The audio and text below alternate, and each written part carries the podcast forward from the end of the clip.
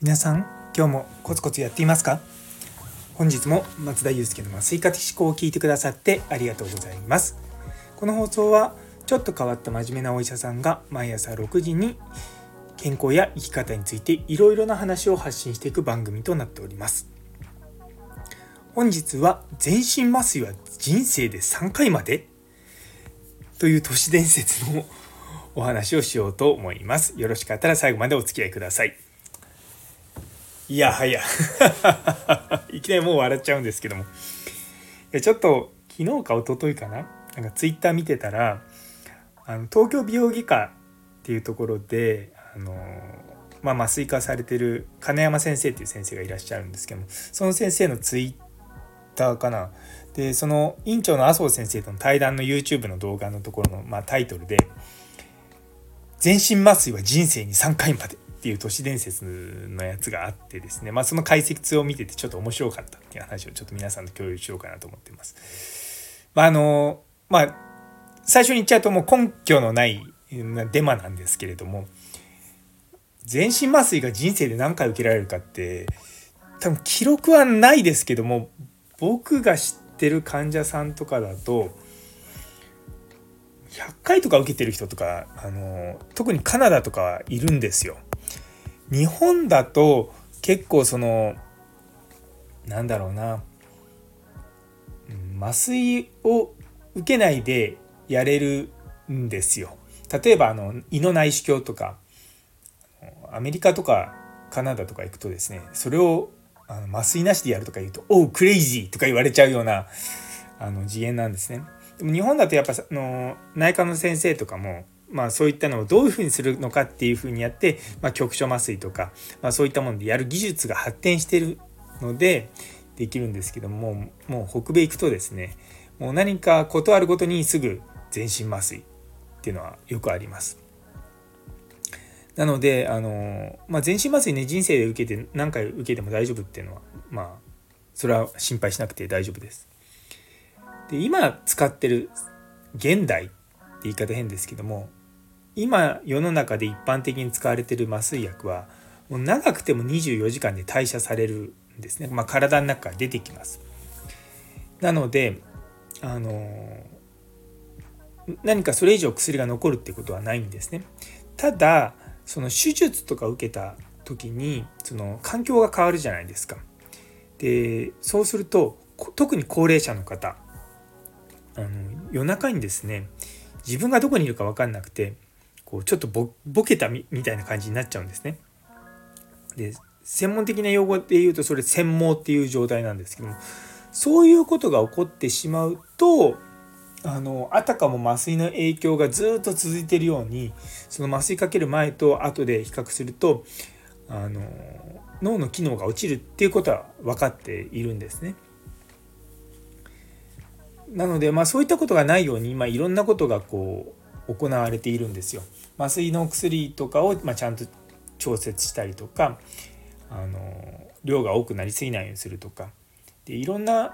患者さん脳波とか見ながらですね麻酔薬を調整するので基本的にそういったことは起こりません。で以前ちょっとその麻酔から冷めないことがあるのっていう放送をした時にあの触れたんですけども麻酔そのものでは問題が起こらなくても麻酔のに伴う合併症とかあと手術に伴う何かも悪い問題とか、まあ、そういったものの影響で麻酔から冷めないということは起こり得ます。でもそれと人生で何回までっていうのは全然違う次元の話なんですね。で結構ですねその人生でそんなにたくさん受けられないからっていうふうに言うのはあのまあ自分のところでこう全身麻酔ができないようなところで、まあ、ごまかすようにですね患者さんに言うっていうところはあるんですね。それは僕は見聞きしたことがあるのであの知ってるんですけどもやっぱそういう何て言うかねあの患者さんがわからないからいい加減なこと言っちゃうみたいな人っていうのはやっぱりちょっと僕はどんなににこう評判がいいとしてもやっぱそういうのは信用できないなって思っちゃいます。ねえ、だからその全身麻酔でそもそもね人生で3回までってその都市伝説がどっから生まれてきたのかわからないですけどもやっぱりこう全身麻酔そのものが危ないものだっていう認識はあると思うんですよね。まあそれは間違ってないんですよ。あの麻酔っていうのは決して寝てる状態じゃないんですね。で全身麻酔って呼ばれてる状態っていうのはあの薬の影響で呼吸が止まるレベルなんですね。で呼吸が止まるってことは呼吸のサポートをしなきゃいけない。つまりその呼吸のをのサポートが例えば何らかのことで途絶えてしまうとまあ、大きな渋滞あの事故につながると。でそういうふうにならないために実は麻酔科医って手術中ずっと手術室の中にいるんですよ。で人間のその脳っていうのがだいたい7分まではその血液が流れなくても大丈夫なんですね。まあ、全く大丈夫なわけじゃないんですけども、まあ、あの生きる上では問題ないと生きるというか、まあ普段生活するぐらいだったら大丈夫だと。いわゆる社会復帰できるっていうのが7分なんですね。で僕らは大体いつも5分ごと、まあ、僕大僕は結構あの細かい正確な2.5分ごとぐらいに血圧測るんですけども、まあ、そういった細かい感覚で血圧測ったりとか、えー、しているので、まあ、そういったねことは起こらないんですよね。まあただそれはあくまでもその僕の見聞きしてる範囲内のことなので手術室内にその麻酔をかけたお医者さんがいなくなるっていうところもなくはないです。でもそれは本当に外から見ただけでは全然わからないんで、うん、こればっかりはね本当にもう、ま、麻酔科医が増えるっていうよりもあのちゃんと麻酔のことがを分かってる人がそこにいればいいんですよ。でちょっと濁しましたけどもそれは多分5年後10年後には看護師さんになると思います。ただ看護師さんって言ってもそこなそこら辺って言い方変ですけども例えばずっと病棟で働いて看護師さんがじゃあ麻酔を見てくださいというのではなくて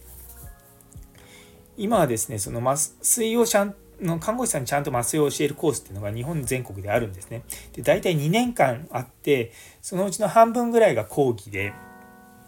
でさらに半分が実習でっていう形になってるんですね。でそういったものをちゃんとクリアした看護師さんなんです。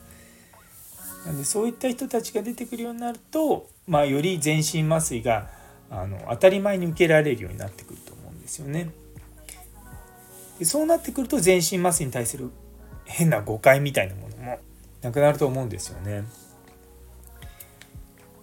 いやでも本当になんかこう都市伝説って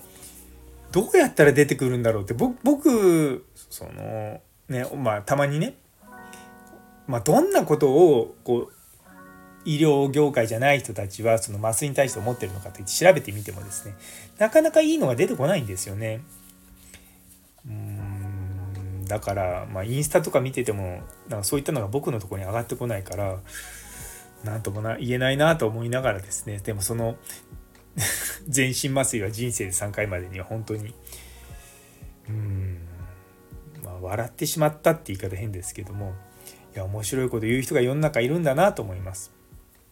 ということであの全身麻酔はですね人生何回受けても大丈夫です。その点はご安心いただければと思います。というところで、え最後まで聞いてくださってありがとうございます。今日のお話聞いて面白いと思った方からのコメントやいいねのフォローのほどよろしくお願いいたします。昨日の声のトーンの使い分けという放送にいいねをくださったミルクさん、マータンさん、さやもさん、ノエルさん、モニさん、ゆいつむさん、タキチキさん、えー、岸原先生、ユーゴンさん、ラグビー先生、オカプラスさん、タンポポさん、さらにコメントくださった中村先生、もみじさん、フラット先生、小佐先生、どうもありがとうございます。引き続き応援のほどよろしくお願いいたします。というところで、皆様にとって今日という一日が素敵な一日になりますように。それではまた明日。Bye.